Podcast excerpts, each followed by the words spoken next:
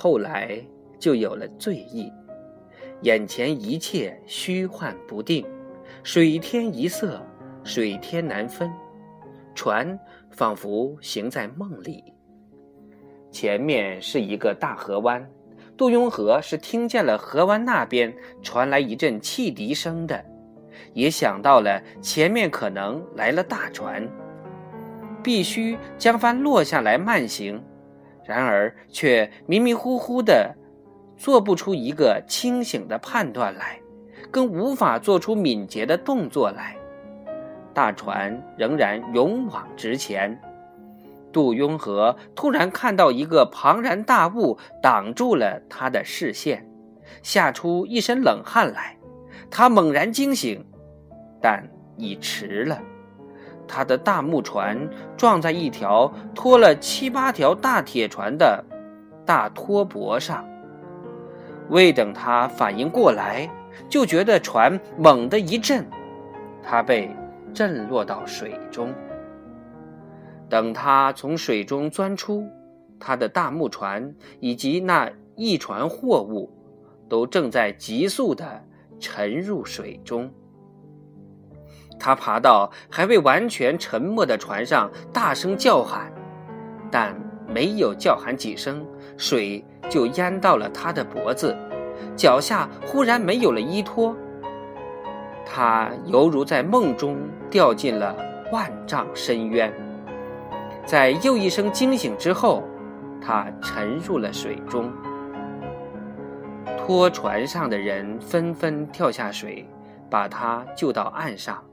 他醒来后，双目发直，并且两腿发软，无法站立起来。人家帮他打捞，但几乎什么也没有捞上来。盐化了，只剩下麻袋；纸烂了，已成纸浆；十几箱糖块已粘成一团。大红门里那些房子，真正成了空壳。不久，杜小康的自行车被卖掉了，因为还欠着人家的钱。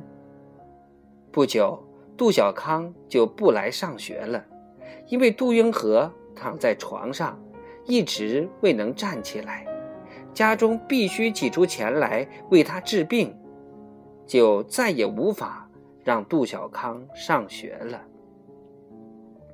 桑桑那天到河边帮母亲洗菜，见到了杜小康。